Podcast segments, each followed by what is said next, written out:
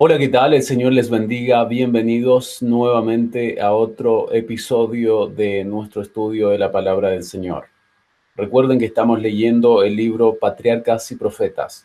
Es un libro bastante, eh, bastante único porque explica prácticamente acá lo que habla la Biblia desde el libro de Génesis hasta eh, David, me parece que vamos a llegar.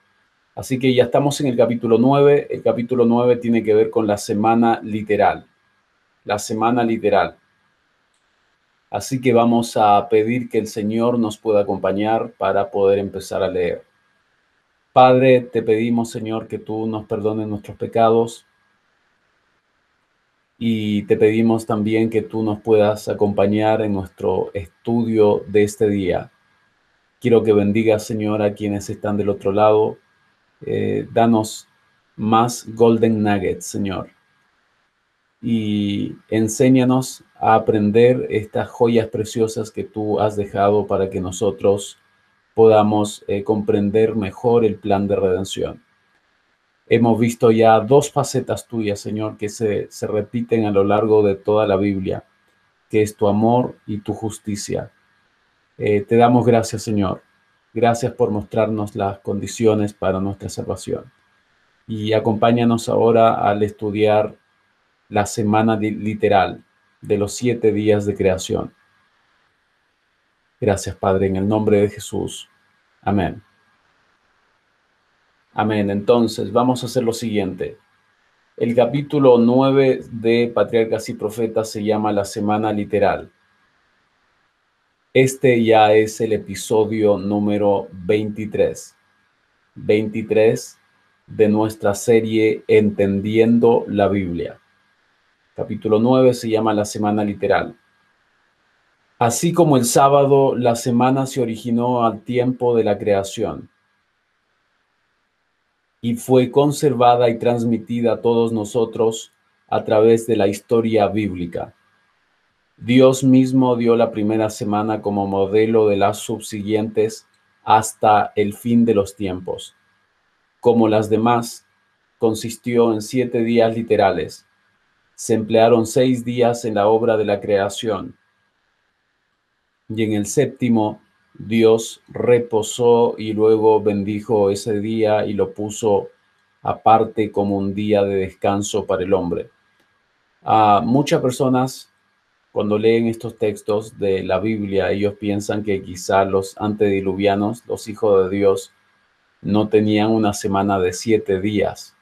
Ah, particularmente eh, la, gente que no cree en la palabra del Señor piensa de que la semana eh, fue un establecimiento humano, la semana de siete días.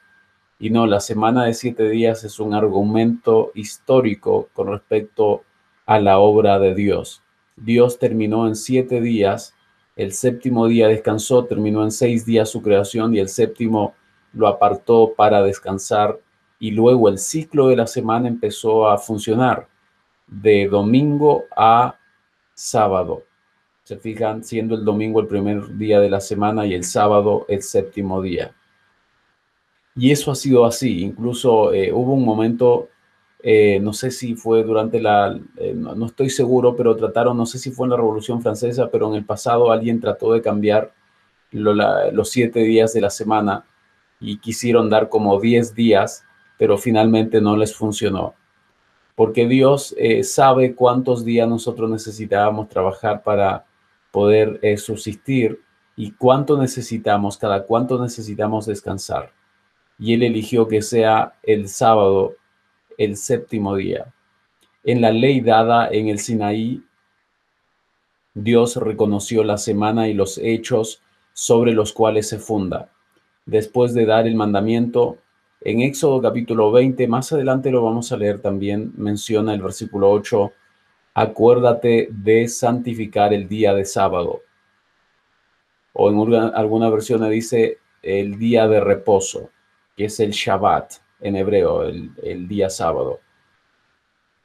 Y después de estipular lo que debe hacerse durante los seis días y lo que no debe hacerse el séptimo día, manifiesta la razón por la cual ha de observarse así la semana. recordándonos su propio ejemplo. Por cuanto el Señor en seis días hizo el cielo y la tierra y el mar y todas las cosas que hay en ellos, y descansó en el día séptimo, por esto bendijo el Señor el día sábado y le santificó. Eso dice Éxodo capítulo 20, versículo 11. Dios nos da acá, dice que no tendríamos que trabajar de lunes a viernes, o perdón, de domingo a viernes tendríamos que hacer nuestras obras, toda la obra, toda, todas nuestras labores, pero el día sábado era un día de bendición y un día de reposo. Y el fundamento, él dice acá, de cuál es el fundamento, no es porque eso era para los judíos, se fijan, o era para los del Antiguo Testamento.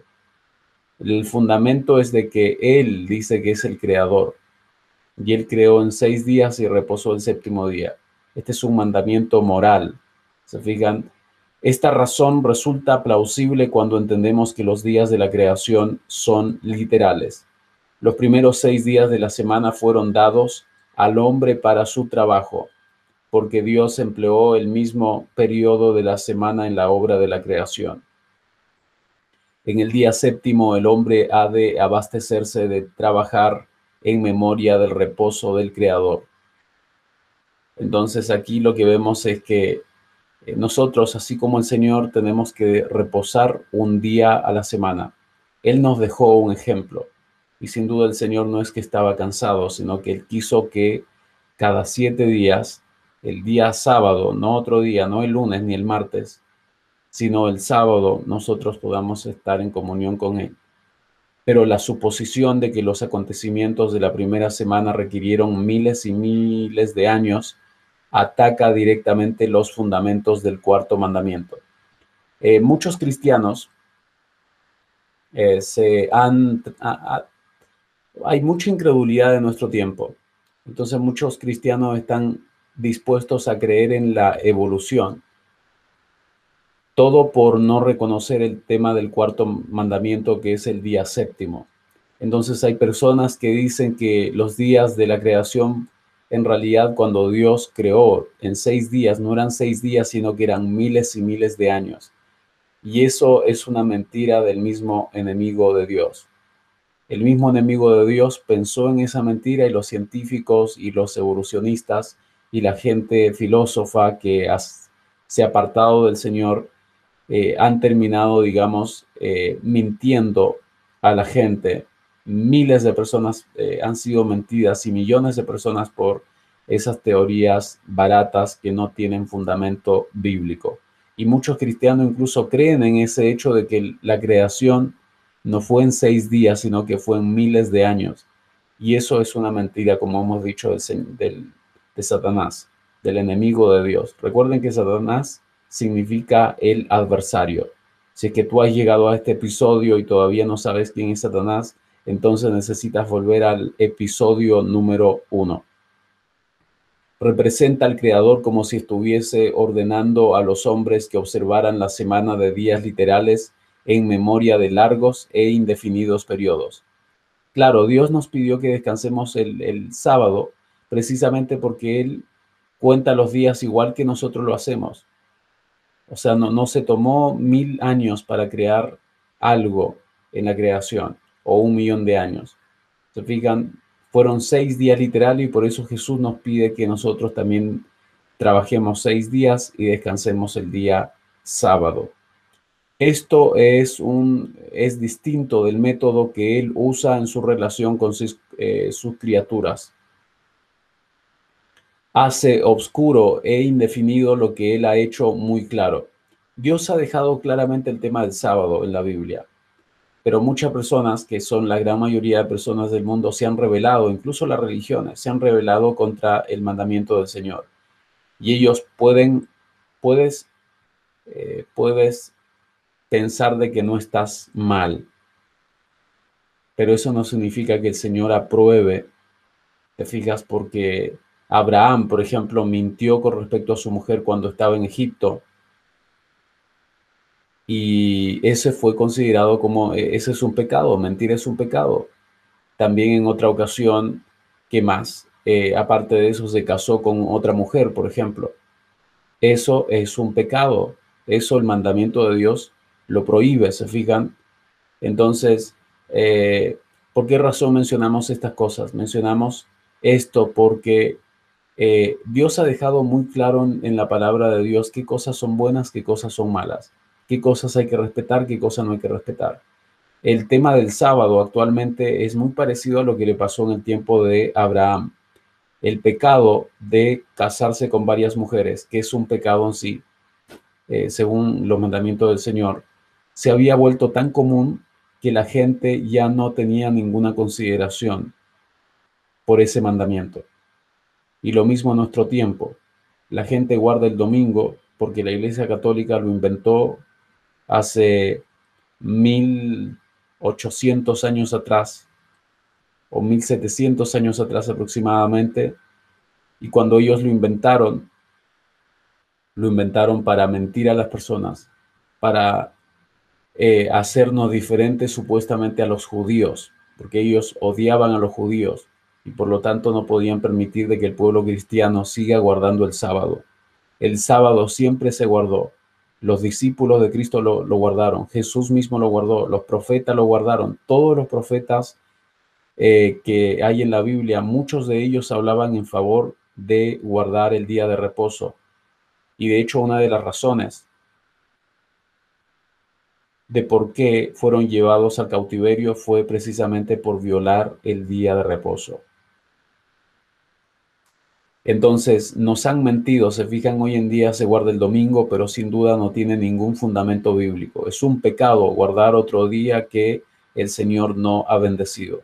No significa de que yo no me pueda juntar otros días, tú te puedes juntar, pero la idea de que Dios ha cambiado su ley, de que ha cambiado el sábado por el domingo, ha sido una de las falacias de Satanás y del papado y de las iglesias protestantes que son mentirosas y que no han querido aceptar la verdad. ¿Se fijan? Entonces, eh, es incredulidad en la forma más insidiosa y por lo tanto más peligrosa. Su verdadero carácter está disfrazado de tal manera que la sostienen y enseñan muchos que dicen creer la Sagrada Escritura. Muchas personas dicen eso, dicen, no, la, la semana de creación, donde está el sábado, por cierto, ellos con la finalidad de negar la autoridad de Dios que tiene para decirnos que descansemos en el día sábado. Y de hecho, el sábado es un día de bendición. Muchas personas dicen, pero ustedes como que guardan, eh, están bajo la ley. Nosotros decimos, no, nosotros queremos que las personas descansen. Ustedes son los que mandan a las personas a trabajar en el día del Señor. Nosotros les estamos ofreciendo que ellos descansen así como Dios descansó. ¿Se dan cuenta? Entonces, no, los jefes, la familia, obviamente le interesan de que uno pase trabajando como burro todos los días de su vida y que no se acuerde del Señor. Y si se acuerda, se va a acordar, digamos, ya casi al final de su vida, cuando ya se esté muriendo. Entonces, Dios tuvo una finalidad al crear el sábado. Y los siete días de la creación fueron literales. Días, tal cual, por ejemplo, hoy día es, supongamos, día miércoles, eh, entonces Dios a este día lo llama miércoles. Se fijan, y en el miércoles Dios hizo parte de su creación. No fueron en miles de años ni en millones de años, fueron en seis días que Dios creó. Esa semana literal fue literal. Así es que muchas personas que no creen en eso, obviamente no están bien delante del Señor. Se fijan, y eso es incredulidad. Ah, ahí hay mucha gente que está, digamos, en ese tipo de pensamiento. Salmos capítulo 33, versículo 6 y versículo 9 dice lo siguiente. Por la palabra de Jehová fueron hechos los cielos y todo el ejército de ellos por el espíritu de su boca, porque él dijo y fue hecho, él mandó y existió. Se fijan acá, la Sagrada Escritura no reconoce largos periodos en los cuales la tierra fue saliendo lentamente del caos. Acerca de cada día de la creación, las santas escrituras declaran que consistía en una tarde y una mañana, como todos los demás días que siguieron desde entonces. Al fin de cada día se da el resultado de la obra del Creador. Al terminar la narración de la primera semana se dice, estos son los orígenes de los cielos y de la tierra cuando fueron creados. Génesis capítulo 2, versículo 4. Pero esto no implica que los días de la creación fueron algo más que días literales. Cada día se llama un origen, porque Dios originó o produjo en él una parte nueva de su obra. Estos son los orígenes de los cielos, fíjense ustedes. Em, pero eso no, implica de que los días no hayan sido literales. Muchas personas toman así textos bíblicos y hacen creer de que vendimos, eh, la tierra fue creada en millones de años. Ah, tratan de engañar sin duda, o, están engañados y no lo saben, pero ciertamente están engañados. Nosotros solamente recuerden, nos guiamos en base a la palabra del Señor. Tú me puedes llamar fanático, tú me puedes llamar un, hombre eh, que no tiene conocimiento, de que no tengo quizá los títulos universitarios de, eh, de los científicos y los filósofos de este mundo. Pero mi único argumento es la palabra de Dios, porque eh, para mí la moralidad, qué es correcto, qué no es correcto, no lo determina el Papa ni lo determina un científico o un filósofo. Puede que lo, o sea, la persona se puede portar bien hasta cierto punto, pero lo que determina realmente qué es bueno y qué es malo no son las naciones, ni son mi cultura, no son tu cultura, sino que es la palabra del Señor. Y lo único que he encontrado de valioso, la verdad, en todos estos pequeños años que tengo estudiando es que e, es la palabra del Señor. Eso es lo único valioso y el único fundamento seguro. Los geólogos alegan que en la misma Tierra se encuentra la evidencia de que ésta es mucho más vieja de lo que enseña el relato mosaico, porque la Tierra lleva aproximadamente 6.000 años desde el punto de vista eh, cristiano bíblico. Desde el punto de vista evolucionista o cristiano evolucionista, sin duda, ellos creen de que la Tierra fue, eh, es más vieja de lo que parece. Han descubierto huesos de seres humanos y de animales, así como también instrumentos bélicos, árboles petrificados, etc., mucho mayores que los que existen hoy día o que hayan existido durante miles de años y de esto infieren que la tierra estaba poblada mucho tiempo antes de la semana de la creación de la cual nos habla la escritura y por una raza de seres de tamaño muy superior al de cualquier hombre de la actualidad. Lo que ellos dicen es lo siguiente, dicen, eh, yo le pregunté a un amigo cuando era bastante pequeño y él iba a la iglesia, pero su, él no era tan cristiano, pero, pero su papá sí, y le pregunté de dónde salieron las demás personas. Si es que solamente Dios hizo a Adán y Eva y Adán y Eva tuvieron a Abel y a Caín. ¿De dónde salieron las otras personas? Y él me dijo, no, lo que pasa es que en la tierra habían otra gente también. Y yo quedé bastante confundido porque dije, pero no se supone que Dios fue el creador. Y él dijo, sí, sí, pero habían otras personas también, aparte de ellos. Pero él no, lo que no me dijo fue que Adán con Eva tuvieron hijas y entonces en el principio sí estaba permitido casarse con las hermanas, porque todos somos de la familia humana finalmente, todos en algún sentido somos hermanos y hermanas, ¿se fijan? Y Dios permitió en el principio de que haya ese casamiento entre hermanos.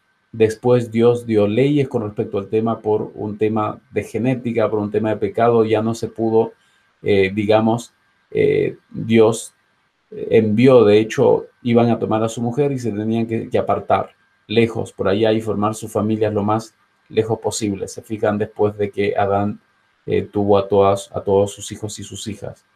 Y luego después de eso ya las familias fueron creciendo, creciendo, creciendo, hasta que Dios sin duda ya después eh, no permite que nos casemos entre familiares. Se fijan, Así es que, y esos son mandamientos que están escritos. Semejante razonamiento ha llevado a muchos a aseverar que aseveran creer en la Sagrada Escritura, a aceptar la idea de que los días de la creación fueron periodos largos e indefinidos. O sea, muchas personas piensan de esa forma, pero sin duda ah, no hay evidencia, excepto su evidencia científica que eh, en estos casos están equivocados pero sin la historia bíblica, la geología no puede probar nada. Muchas personas como que quieren hacer su ciencia fuera de la Biblia. La Biblia es un libro histórico también. Se fijan, hay muchas cosas. Por ejemplo, el libro de Daniel fue un libro histórico. Daniel estuvo en las cortes del rey, de los reyes de Babilonia. Él estuvo presente incluso cuando Ciro, el persa, que fue el sobrino de eh, Darío Olmedo, le llama la Biblia, que fue el rey, y Darío y, Ciro era el, el general que tomó Babilonia. Muchas personas se confunden, piensan de que Ciro en el 539 se, se convirtió en rey, y él no era rey todavía. Él fue rey dos años más tarde. ¿Cómo lo sabemos eso? Porque la Biblia en el libro de, de Daniel capítulo 5 lo menciona. Pero sin duda los que estudian historia no dan, no dan, no creen en la Biblia. Se fijan, ese ha sido el gran error de la ciencia y de los, de los hombres que supuestamente se creen sabios, que no lo ven como historia, sino que lo ven como un libro más. Pero sin la historia bíblica, la geología entonces no puede probar nada. Los que razonan con tanta seguridad acerca de sus descubrimientos no tienen una noción adecuada del tamaño de los hombres, los animales y los árboles antediluvianos, ni de los grandes cambios que ocurrieron en aquel entonces. Hubo un cambio, después del diluvio hubo un cambio radical. Se fijan, por ejemplo, la, la lluvia apareció justamente en el diluvio. De ahí para adelante nosotros tenemos lluvia en la tierra, pero de ahí para atrás no había lluvia. Entonces los científicos como no creen, o los geólogos como no creen en la historia bíblica, mucho menos van a aceptar la idea de que han habido cambios que ha sufrido el planeta Tierra. Se fija, se fijan, entonces los vestigios que se encuentran en la Tierra dan evidencia de condiciones que en muchos respectos eran muy diferentes de las actuales. Pero el tiempo en que estas condiciones imperaron solo puede saberse mediante la Sagrada Escritura. En la historia del diluvio, la inspiración divina ha explicado lo que la geología solo, sola jamás podría desentrañar. Nosotros tenemos la respuesta de por qué habían eh, gigantes o por qué hubo cambios notables, por qué, eh, digamos, el, bueno, el oro está escondido en, en la tierra, eh, por qué los fósiles, de dónde se saca el petróleo, todo eso, la respuesta es en el diluvio. En los días de Noé, hombres, animales y árboles de un tamaño muchas veces mayor que el de los que existen actualmente fueron sepultados y de esa manera preservados para probar a las generaciones subsiguientes de que los antediluvianos perecieron por un diluvio. Pero claro, el ser humano, como ahora descubren cadáveres gigantes, huesos gigantes de, personas, dicen, ah, esto seguramente el ser humano existió millones de, años atrás. Y se confunden, se fijan, pero ellos no quieren reconocer de que fue producto del, del, diluvio que Dios destruyó a esa raza de gigantes, a los antediluvianos, los que vivían alrededor de 900 a 1000 años aproximadamente. ¿Se dan cuenta? Dios quiso que el descubrimiento de estas cosas estableciese la fe de los hombres en la historia sagrada. Pero estos, con su vano raciocinio, creen en el mismo error. O caen en el mismo error en que cayeron los antediluvianos. Al usar mal las, mal las cosas que Dios les dio para su beneficio, las tornan en maldición. O sea, Dios quiso revelar el hecho de que establecer la fe eh, de, los hombres en la veracidad de la Biblia, de que en aquel tiempo habían hombres gigantes y de que vivían muchos años. Entonces Él le reveló los, estos hombres que descubrieron estos huesos, etcétera, tan grandes, eh, era para que ellos se arrepientan. Pero ellos, en vez de acercarse al Señor y de creer en la palabra, obviamente se alejan más porque son incrédulos y no quieren aceptar sin duda la palabra de Dios. Uno de los ardides de Satanás consiste en que los hombres acepten las fábulas de los incrédulos, pues así puede oscurecer la ley de Dios y muy clara en sí misma y envalentonar a los hombres para que se rebelen contra el gobierno divino. Sus esfuerzos van dirigidos especialmente contra el cuarto mandamiento, porque éste señala tan claramente al Dios vivo, creador del cielo y de la tierra. Satanás ha sido muy astuto. Satanás cambió en la tierra el día de reposo. Si ustedes se fijan, ¿qué día les hacen reposar a ustedes en la sociedad, en su país? Incluso han puesto leyes de que no te pueden contratar los domingos, dos, dos domingos a veces en el mes no puedes trabajar porque hay una ley se fijan porque el ser humano cambió la ley de Dios, cambió del sábado al domingo. Y el día de reposo no es el domingo, sino que es el sábado. Y tú puedes decir, pero es un día más. Muy bien. Lo mismo dijo Eva con respecto al árbol cuando comió. Eva dijo, pero sea lo mismo, no creo que, que sea ningún problema. Pero Dios, cuando da un mandamiento, es porque lo hace para nuestro bienestar. Y Él está probando nuestra lealtad y nuestra fidelidad para ver si lo amamos con todo nuestro corazón como para obedecerle. Se fijan, pero sin duda hemos sido engañados porque el enemigo lo que quiere hacernos creer es de que no hay un Dios creador. Entonces, si es que Él quita el cuarto mandamiento, el cuarto mandamiento dice que Dios creó los cielos y la tierra en, el, eh, en seis días y descansó el séptimo. Se dan cuenta entonces qué es lo que pasa, que Satanás quiere atacar el cuarto mandamiento y eso lo ha hecho por a miles de años. Por eso es que los paganos, la gente que no creía en el Señor, en el Dios de los ejércitos, eh, adoraban imágenes, adoraban en Latinoamérica, por ejemplo, países, los países adoraban a la luna, al sol y tenían, esas culturas tenían un montón de dioses falsos porque estaban lejos de Jehová, ¿se dan cuenta?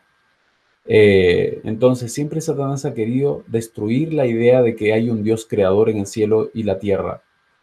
Y el cuarto mandamiento, el, eh, día de reposo, señala de que Dios es el creador de los cielos y de la tierra. Algunos realizan un esfuerzo constante para explicar la obra de la creación como resultado de causas naturales y en abierta oposición a las verdades consignadas en la Sagrada Escritura el razonamiento humano es aceptado aún por personas que se dicen ser cristianas. Hay quienes se oponen al estudio e investigación de las profecías, especialmente las de Daniel y del Apocalipsis, diciendo que éstas son tan obscuras que no las podemos comprender. No obstante, estas mismas personas reciben ansiosamente las suposiciones de los geólogos que están en contradicción con el relato de Moisés pero si si lo que Dios ha revelado es tan difícil de comprender, cuán ilógico es aceptar meras suposiciones en lo que se refiere a cosas que Él no ha revelado? O más bien, cuán ilógico, este era una afirmación, cuán ilógico es aceptar meras suposiciones en lo que se refiere a cosas que Él no ha revelado. ¿Qué significa todo esto acá? Significa que Muchas personas, y esto pasa mucho también en el mundo cristiano, seguramente ustedes van a conocer o en sus iglesias donde ustedes asistían, posiblemente tú seas de otra iglesia que guarda el domingo. Se fijan, esa es una de las diferencias que tenemos entre el pueblo adventista y, el pueblo, los pueblos, eh, digamos, que se han apartado, las, iglesias que se han apartado del verdadero eh, Dios. es el día sábado. Pero muchos de ellos, entonces, dicen lo siguiente, porque ustedes saben que nosotros estudiamos mucho profecías de Daniel y Apocalipsis, porque la Biblia ha dejado revelado el futuro y nosotros lo podemos entender. ¿Cómo lo podemos entender? En base al estudio de la palabra. No solamente aceptando una parte de la Biblia. Hay personas que solamente aceptan el Nuevo Testamento. Hay personas que solamente aceptan la gracia de Dios y el amor de Dios, pero no aceptan su justicia, de que Dios castiga al pecador, de que va a haber un castigo, una recompensa final para quienes eh, se rebelen completamente contra Jehová y persigan a su pueblo. Hay un castigo para los impíos. Entonces, muchas personas como que dicen, no, no creo que sea así, pero claramente la Biblia habla de esas cosas. Y nosotros hemos estado hablando, ayer, por ejemplo, hablamos un poco de, de la condenación de Dios para los impíos en el tiempo del fin y en el tiempo de los antediluvianos. Se dan cuenta entonces, eh, esa es la otra faceta que muchas personas no lo aceptan. Y, los judíos fueron al revés, ellos solamente aceptaban la justicia de Dios, pero no aceptaron la gracia de Dios. Y ahí se equivocaron. El mundo cristiano actualmente se ha tropezado en la gracia, porque ellos eh, aceptan la gracia pero no aceptan la ley, aceptan el Nuevo Testamento pero no aceptan el Antiguo Testamento. Y eso los ha hundido prácticamente en sus teorías y muchas personas incluso dicen, no, no hay que estudiar los libros de Apocalipsis y Daniel porque no lo podemos entender. Pero cuando viene un científico, cuando viene un hombre de renombre en el mundo de los políticos, de la política, eh, esos mismos cristianos están dispuestos a creerle a esta gente impía, gente que dice ser científica o tener algún título profesional, y cuando vienen y están en desacuerdo esa gente con la Biblia, nosotros estamos dispuestos a creerle a esa gente, pero cuando, y a pesar de que esa gente cree lo contrario a la Biblia, es decir, como que nos rebelamos en contra de lo que Dios ya ha revelado, ¿se fijan? Y mientras que cuando queremos estudiar Daniel y Apocalipsis decimos, no, esos libros no se pueden entender. Cuando sí se pueden entender, porque es la revelación de Jehová. Por ejemplo, Apocalipsis es un libro muy fácil de comprender. ¿Cuándo es fácil? Cuando tú estás dispuesto a estudiar toda la Biblia, porque Apocalipsis está en símbolos y Daniel también. Daniel y Apocalipsis son hermanos y ahí nos muestran la historia. Se fijan, nos muestran eventos. Eh, y Así es que hay personas que, están dispuestas a escuchar suposiciones de filósofos, de científicos, de hombres de renombre, y a, pesar de que la Biblia diga lo contrario. ¿Se fijan? Y ellos mismos no quieren ni estudiar los libros de Daniel y Apocalipsis, porque dicen, no, esa cosa no lo podemos entender. Las cosas secretas pertenecen a Jehová, nuestro Dios, más las reveladas son para nosotros y para nuestros hijos por siempre Deuteronomio capítulo 29, versículo 29. Nunca Dios reveló al hombre la manera precisa en que llevó a cabo la obra de la creación. La ciencia humana no puede escudriñar los secretos del Altísimo. Su poder creador es tan incomprensible como su propia existencia. Ah, yo he tratado estos días, no sé si lo he comentado, pero yo hay cosas que no entiendo a la perfección. Por ejemplo, el hecho de que Dios haya existido con su Hijo a través de toda la eternidad. Y ni siquiera hemos hablado a profundidad del Espíritu Santo. Pero también hay otro ser, otro ser que tiene personalidad también igual que Jesús, que se llama el Espíritu Santo, o al menos así es la forma en cómo lo presenta eh, la Biblia, se fijan, que es la tercera persona de la divinidad. Es otra tercera persona, el Espíritu Santo, Jesús y el Padre han existido por toda la eternidad pero muchas veces nosotros no comprendemos esas cosas porque son secretas para nosotros.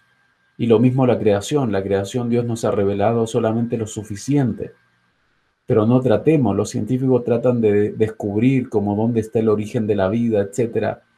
Eh, y piensan que hubo una explosión un Big Bang, etc. Pero sin duda que están metiéndose en un terreno que Jehová no ha revelado es como la propia existencia de Dios. Es un misterio. Nadie lo podemos explicar. Dios ha permitido que raudales de luz se derramasen sobre el mundo, tanto en las ciencias como en las artes. Pero cuando los llamados hombres de ciencia tratan estos asuntos desde el punto de vista meramente humano, llegan a conclusiones erróneas. Se fijan, cuando uno solamente ve las cosas desde el punto de vista humano, Ah, llegan a conclusiones equivocadas los científicos. Si los científicos hubiesen continuado creyendo en el Señor, este mundo habría tenido mucho más descubrimientos.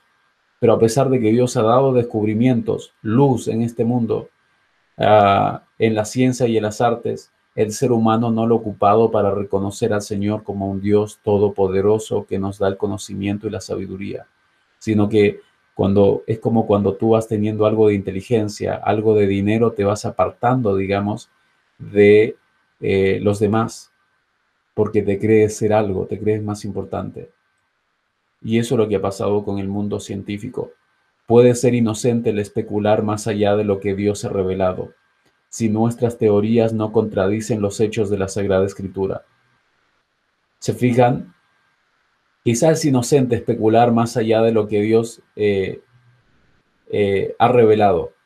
Si esas teorías no contradicen directamente alguna otra parte de la Biblia, ¿se dan cuenta? Pero los que dejan a un lado la palabra de Dios y pugnan por explicar de acuerdo con principios científicos las obras creadas, flotan sin carta de navegación o sin brújula en un océano ignoto. Entonces, los que han dejado la palabra de Dios y tratan de explicarlo con hechos científicos, esas personas están en un mar sin salida, en un mar sin rumbo, sin brújula. Imagínense estar en el medio del mar. No sabes ni a dónde vas. ¿Te fijas? Aún los cerebros más notables, si en sus investigaciones no son dirigidos por la palabra de Dios, se confunden en sus esfuerzos por delinear, delinear las relaciones de la ciencia y la revelación. Muchas personas empiezan a decir, ah, esto es ciencia. Ah, y hay que creerle a la ciencia, no a la revelación. Debido a que el Creador y sus obras le resultan tan incomprensibles, incomprensibles, que se ven incapacitados para explicarlos mediante las leyes naturales, consideran la historia bíblica como algo indigno de confianza.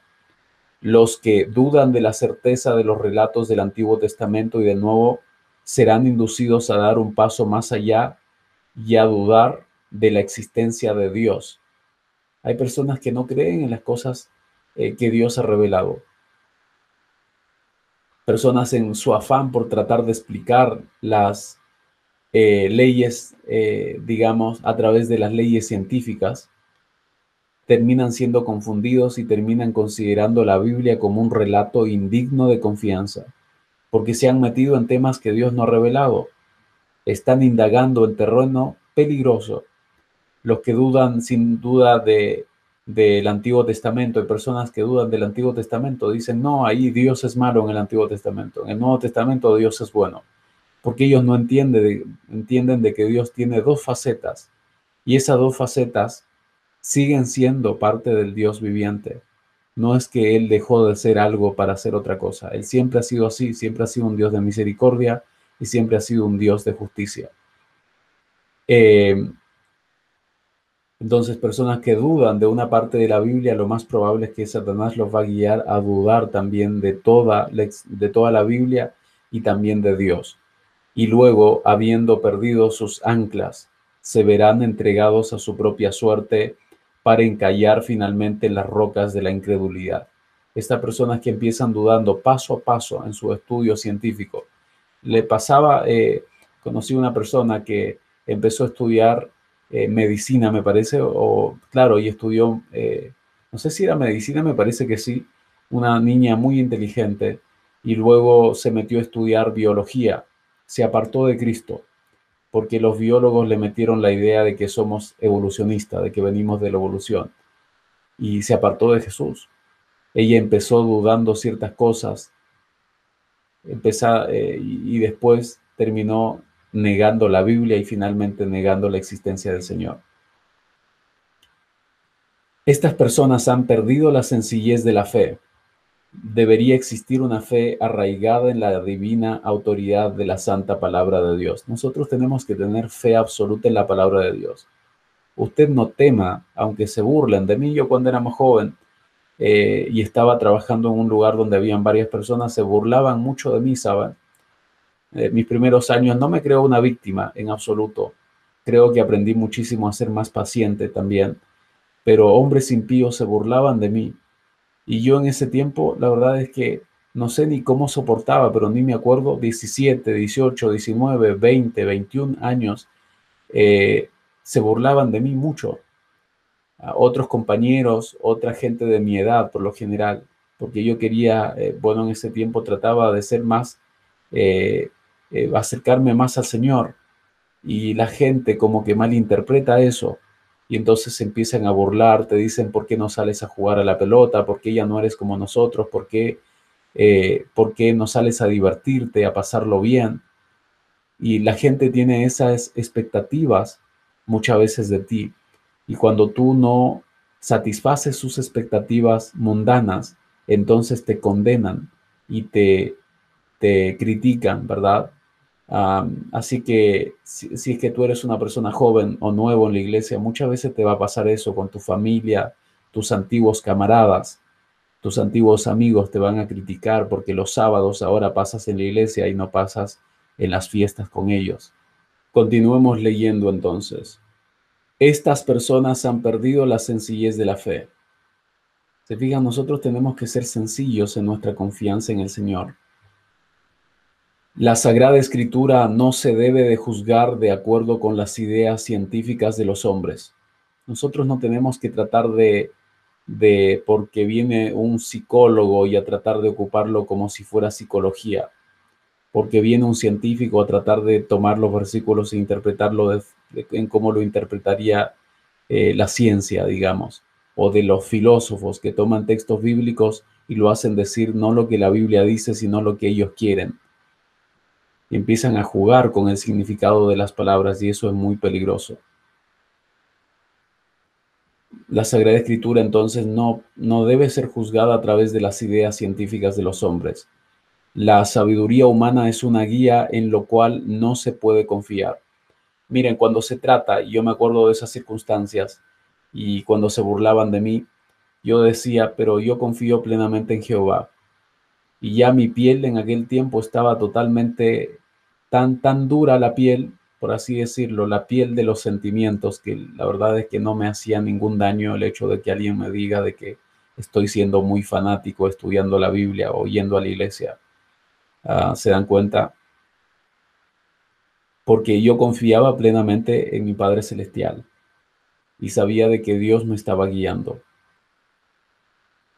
Y yo no confío en la sabiduría humana, por más que eh, los padres, nuestros padres tienen siempre buenos deseos, nuestras familias tienen buenos deseos, pero mi fe no está basada en la fe de mis padres. Se fijan, yo no dependo de la fe de ellos o de la fe de mis hermanos para creer en mi Padre Celestial. Yo no dependo de otras personas para creer verdaderamente en, Jesús.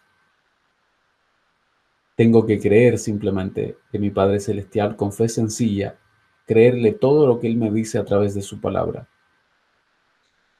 Yo no confío en la sabiduría humana. Los escépticos que leen la Sagrada Escritura para poder eh, sutilizar acerca de ella pueden, mediante una comprensión imperfecta de la ciencia o de la revelación, sostener que encuentran contradicciones entre una y otra. Muchas personas van a la Biblia solamente a encontrar contradicciones se fijan, y quizá también lo podemos hacer como ejercicio, podríamos decir, acá hay una contradicción, pero vamos a dar la solución. Esta es la solución, esta es la revelación. En ese contexto no habría ningún problema en mencionar, digamos, esas pequeñas, quizá que nos parecen contradicciones, pero que en realidad no lo son. Pero cuando se entienden correctamente esas supuestas contradicciones, se las nota en perfecta armonía. Hay armonía en toda la Biblia, en toda la Biblia hay armonía. Y obviamente eh, nosotros cuando leemos no tenemos que ir con una mente incrédula, sino creyente. Moisés escribió bajo la dirección del Espíritu de Dios. Y una teoría geológica correcta no presentará descubrimientos que no puedan conciliarse con los acertos así inspirados. Dios ha dejado claramente su verdad revelada en la palabra de Dios. Nosotros tenemos que creer no lo que dice el científico tal, ni siquiera lo que dice eh, mi pastor. Se fijan, sino lo que dice la palabra del Señor. Sin duda los pastores eh, ocupan la palabra de Dios. Eh, muchas veces, si es que yo realmente confío en el Señor, lo que tengo que hacer es buscar en la Biblia si realmente lo que me están predicando es verdad o no es verdad. Así hacían también en el tiempo de, de Pablo, los bereanos. Y eso no es incredulidad, eso es al contrario, plena confianza en mi pastor, plena confianza en mi iglesia. Se fijan de que eh, si yo lo estudio por mí mismo, entonces digo, ah, sí, me están enseñando la verdad. Y Dios fue a través del Espíritu Santo el que le reveló eh, a Moisés las cosas. Y una teoría geológica correcta no presentará descubrimientos que no puedan conciliarse con los acertos así inspirados. Toda verdad, ya sea en la naturaleza o en la revelación, es consecuente consigo misma en todas sus manifestaciones. La verdad, eh, por ejemplo, hay en la Biblia a veces hay personas que encuentran el infierno y el infierno no, si usted estudia cuidadosamente el tema del infierno, no va a llegar a la misma conclusión que la mayoría de las iglesias cristianas.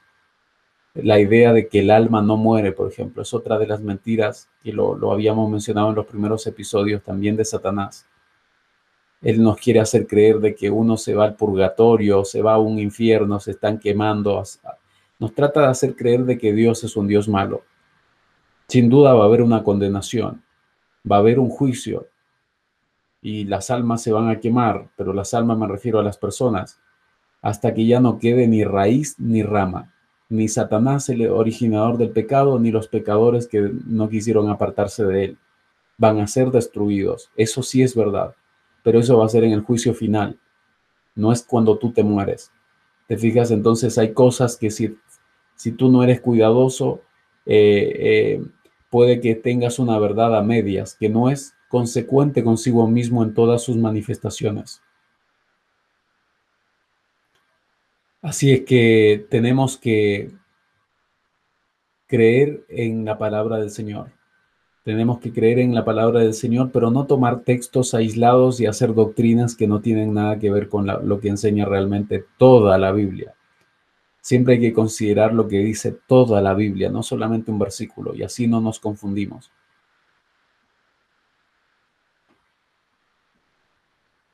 En la palabra de Dios hay muchas interrogaciones que los más profundos eruditos no pueden contestar. Se nos llama la atención a estos asuntos para mostrarnos que aún en las cosas comunes de la vida diaria es mucho lo que las mentes finitas, con toda su jactancia o jactanciosa sabiduría, no podrán jamás comprender en toda su plenitud. Eh, un hombre de Dios, que terminó de alguna forma cuestionando un poco al Señor, quejándose un poco allí en el libro de Job, aunque muchas personas piensan de que él no se quejó, pero Dios vino y, lo hizo ver realmente su condición a Job y le hacía preguntas profundas. Dios le, decía literalmente, ¿dónde estabas tú cuando yo fundé la tierra? Házmelo saber porque tus años son muchos seguramente y por eso me estás cuestionando. ¿Dónde están los depósitos del granizo? Muéstrame a ver si es que tú sabes algo. ¿Te fijas? Entonces hace, hace preguntas el Señor que son profundas en el libro de Job capítulo 38. Eh, sin embargo, los hombres de ciencia creen que ellos pueden comprender la sabiduría de Dios lo que él ha hecho y lo que puede hacer. Hay muchas personas que piensan que pueden llegar a comprender. Yo honestamente no lo comprendo al 100%, pero comprendo lo suficiente como para predicar el plan de salvación. Se fijan cómo Cristo Jesús dejó su gloria para venir a salvarnos a nosotros. Pero Dios nos ha dado límites en cuanto a lo que podemos investigar y lo que no podemos. Hay cosas que nunca lo vamos a poder comprender se ha generalizado mucho la idea de que Dios está restringido por sus propias leyes. Muchos piensan eso. Los hombres niegan o pasan por alto su existencia, o piensan que pueden explicarlo todo, aún la acción de su espíritu sobre el corazón humano, y ya no reverencian su nombre ni temen su poder. Hay personas que juegan con el nombre de Dios. Las iglesias, muchas iglesias cristianas hoy en día usan la psicología y lo, el mesmerismo, ¿cómo se dice esto? El, hipnotismo para hipnotizar a sus fieles. Por eso que ustedes van ahí, los ven revolcándose, dándose vuelta, como personas que no tienen cerebro, pareciera, ¿verdad? Porque no es un tipo de adoración que sea eh, con el juicio sano y en orden, como manda la Biblia, sino que se revuelcan, babean por el piso, y los eh, predicadores levantan las manos, los hacen caer supuestamente a la gente. Eso es netamente psicología eh, de las más, digamos, no la psicología que quizá es aceptable, sino que, eh, y no sé si siquiera llamarlo psicología, pero la idea es que estos hombres hipnotizan a las personas.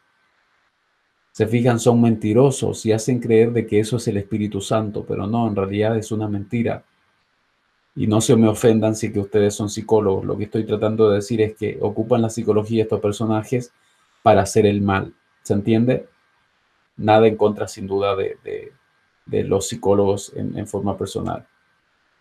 Dios ayuda eh, a través de los profesionales también para recuperarnos, eh, recuperar la salud, ya sea mental eh, o espiritual o física. Así que gloria a Dios por eso y el Señor los ocupa. No comprendiendo las leyes de Dios ni el poder infinito de Él para hacer efectiva su voluntad mediante ellas, no creen en lo sobrenatural. Hay gente que no cree en lo sobrenatural. Comúnmente la expresión leyes de la naturaleza abarca lo que el hombre ha podido descubrir acerca de las leyes que gobiernan el mundo físico. Pero cuán limitada es la sabiduría del hombre, y cuán vasto el campo en el cual el Creador puede obrar, en armonía con sus propias leyes, y sin embargo enteramente más allá de la comprensión de los seres finitos. Hay una ley, por ejemplo, que dice que los hombres no podemos subir hacia arriba, ¿verdad? Entonces muchas personas dicen eso se llama el, porque hay una gravedad, hay una fuerza que te, te empuja hacia abajo. Pero vemos de que Jesús subió al cielo ¿Se fijan? Y, los ángeles van, suben y bajan. Entonces Dios puede tener leyes para los seres humanos y esas leyes, por ejemplo, me refiero a leyes de naturaleza, ¿ok?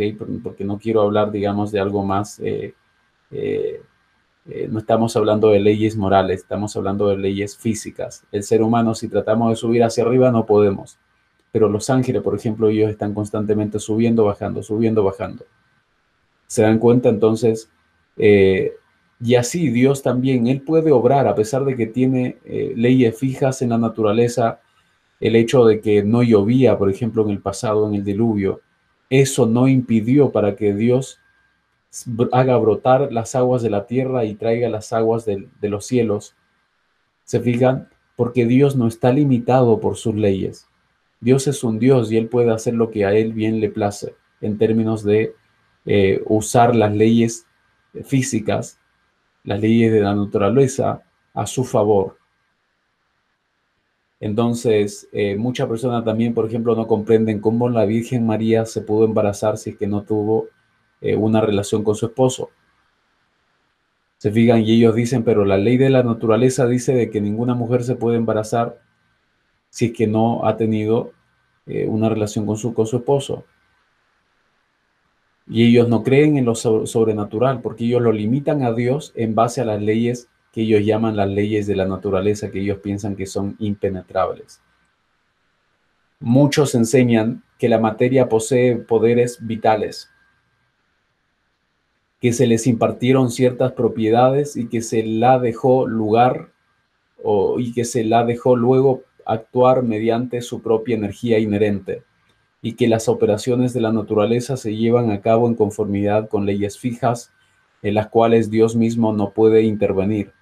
Esta es una ciencia falsa y no está respaldada por la palabra de Dios. La naturaleza es la sierva de su creador. Dios no anula sus leyes ni tampoco obra contrariándolas. Las usa continuamente como sus instrumentos se fijan, la naturaleza es usada por el Señor. Dios ocupa la naturaleza eh, como sus instrumentos. La naturaleza testigua que hay una inteligencia, una presencia, una energía activa que obran dentro de sus leyes y mediante ellas. Existe en la naturaleza la acción del Padre y del Hijo. Cristo dice, mi Padre hasta ahora obra y yo obro refiriéndose eh, a la, acción del Padre y del Hijo en la naturaleza. Juan capítulo 5, versículo 17. Mi Padre hasta ahora trabaja, hasta ahora obra, porque Él es el que sostiene todos los mundos. Si Dios, imagínense que se toma un momento de descanso, todo el universo se vuelve un caos.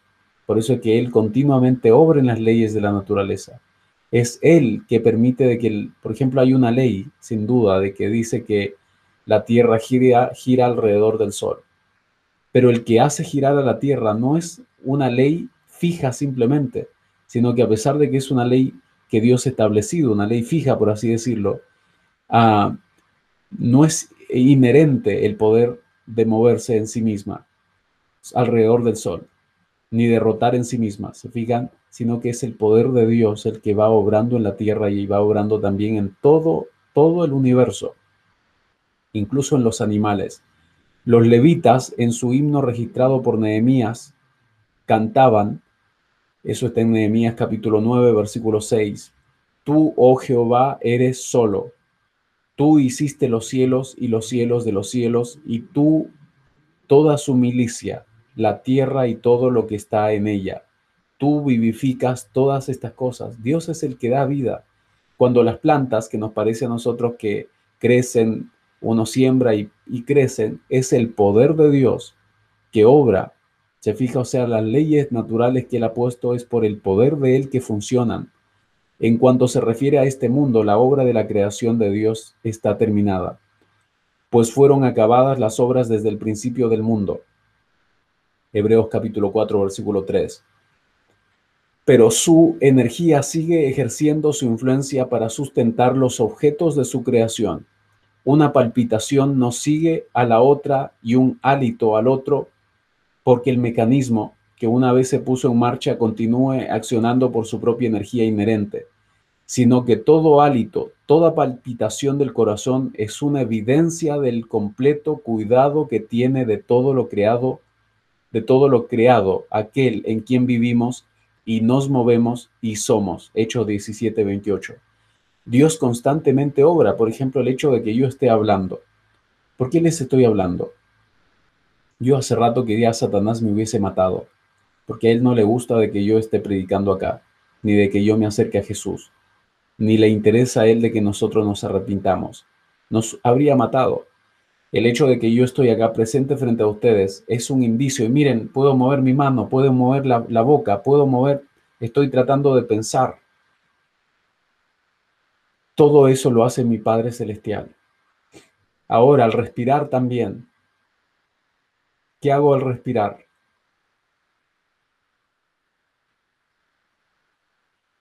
Yo respiro, pero mi Padre Celestial es el que es la fuerza activa. Él es el que me da la respiración de vida. Él es el que a través de, la atmósfera me da vida. Se fijan, pero Él es la acción. Él es el poder que hace que nosotros vivamos y nos movamos. No es un, en virtud de alguna fuerza inherente que año tras año la tierra produce sus abundantes cosechas y que continúa su movimiento alrededor del sol. La mano de Dios dirige los planetas y los mantiene en su puesto en su ordenada marcha a través de los cielos. Él saca por, por cuenta su ejército. A todas llama por sus nombres. Eso está en Isaías 40, 40, 26. A todas llama por sus nombres, ninguna faltará. Tal es la grandeza de su fuerza y su poder y virtud. Miren, él, él cuenta cuenta, eh, dice su ejército. ¿Se fijan? Dios tiene un conteo de todo lo que Él ha creado en el universo, las estrellas, los mundos. En virtud de su poder, la vegetación florece, aparecen las hojas y las flores se abren. Me vino un pensamiento de que nosotros a veces decimos que no hay vida en otros mundos. Los científicos eh, les gustaría, les encantaría poder descubrir a los otros mundos, pero Dios no les ha dado permiso y nunca van a poder entrar a esos mundos, jamás. Esos mundos están ocultos a la vista de los científicos. Pero el hecho de ver las estrellas, imagínense, tan lejanas, tenemos seres extraterrestres presentes en la Tierra. ¿Quiénes son? No son los otros mundos, me refería a los ángeles los ángeles que vienen del cielo son, por así decirlo, extraterrestres. No son esos, esos dibujos animados que ustedes ven en la televisión. Ellos son hermosísimos porque ellos guardan la ley de Dios. Y ellos son altos y no, no tienen enfermedad, son felices. Y ellos están ayudando, los ángeles, a, Dios en términos de venir. Son los que ministran, son ministros de los que van a heredar, dice eh, herederos de la salvación, de los que vamos a heredar la salvación según el libro de Hebreos capítulo 1. En virtud de su poder, la vegetación florece, aparecen las hojas y las flores se abren. Fíjense ustedes, todo, todo. Es el, él es quien hace los montes producir hierba. Por su poder los valles se fertilizan. La hierba, no crean que la hierba sale de la nada. Dios es el que está constantemente obrando para el crecimiento de las plantas y de los frutos de la tierra. Todas las bestias de los bosques piden a Dios su alimento, y toda criatura viviente, desde el diminuto insecto hasta el hombre, dependen diariamente de su divina providencia. Según las hermosas palabras del salmista, todos ellos esperan en ti para que les des su comida a su tiempo. Les das, recogen, abres tu mano y se hartan de bien. Dios es el que satisface a todos los animales de este mundo. Se fijan, no hay ningún animal que caiga muerto sin que Dios lo sepa. Su palabra controla los elementos. Él cubre los cielos de nubes y prepara la lluvia para la tierra. Él da la nieve como lana, derrama la escarcha como ceniza. A su voz se da muchedumbre de aguas en el cielo y hace subir las nubes de lo postrero de la tierra, hace los relámpagos con la lluvia y saca el viento de sus depósitos. Fíjense ustedes, el viento, la lluvia, el granizo, eh, el crecimiento de las flores, las plantas, las palpitaciones de nuestro corazón, el hecho de que podemos hablar, podemos pensar, podemos movernos, podemos generar riqueza incluso en la tierra, podemos ganar conocimiento. Es el Espíritu Santo Dios obrando a través de su espíritu en los corazones de, las obras creadas, a través de la naturaleza, constantemente Él obra. Por eso cuando vemos en la creación, dice el Espíritu de Dios se movía sobre las aguas, porque Él es el agente activo en la creación. Es como que Cristo eh, crea, Cristo dice la palabra, Dios dice la palabra y el Espíritu Santo está actuando constantemente. ¿Se fijan? Eh, los versículos que leímos están en Salmos 147, versículo 8 y versículo 16, y Salmos 104, versículos 27 y 28, y Jeremías capítulo 10, versículo 13. Dios es, fundamento, es el fundamento de todas las cosas. Toda verdadera ciencia está en armonía con sus obras. Toda verdadera educación nos induce a obedecer a su gobierno. Se fijan, la ciencia abre nuevas maravillas ante nuestra vista, se remonta alto y explora nuevas profundidades, pero de su búsqueda no trae nada que esté en conflicto con la divina revelación. La, Biblia, ok, la ciencia, cuando la ciencia, los hombres de ciencia descubren, supongamos, eh, algo, descubren que qué sé yo, descubren que ahora se podían usar las ondas para transmitir desde una radio, desde una televisión, desde aquí hasta kilómetros y kilómetros de distancia. Se fijan y ahora a través del satélite, a través e incluso a otros países. Pero ese descubrimiento para Dios es Dios es, el que le reveló ese conocimiento a los seres humanos. Se dan cuenta y a Él no le sorprende nuestros, nuestros eh, descubrimiento, porque él primero fue el que lo, encontró, él lo escondió y después lo revela. No está en conflicto eso con la revelación divina, para nada. El hecho de que haya tecnología no está, no está. No, hay aviones, hay autos eléctricos, lo que sea. Eso no está. No es una evidencia de que la Biblia esté equivocada en absoluto. Al contrario, eso nos muestra de que Dios es benefactor de la humanidad y que Él constantemente nos revela misterios. La ignorancia puede tratar de respaldar puntos de vista falsos con respecto a Dios, valiéndose para ello de la ciencia. Pero el libro de la naturaleza y la palabra escrita se iluminan mutuamente. La naturaleza y la palabra de Dios están mutuamente de acuerdo. De esa manera somos inducidos a adorar al Creador y confiar con inteligencia en su palabra. Nosotros cuando vemos la naturaleza, toda la perfección, a pesar de que vivimos en un mundo de, pecado y de transgresión, todavía algo de la belleza original de la tierra queda. Y eso nos habla del Creador. Ninguna mente finita puede comprender plenamente la existencia, el poder, la sabiduría o las obras del infinito. El escritor sagrado dice lo siguiente, ¿alcanzarás tú el rastro de Dios? ¿Llegarás tú a la perfección del Todopoderoso? Es más alto que los cielos. ¿Qué harás? Es más profundo que el infierno.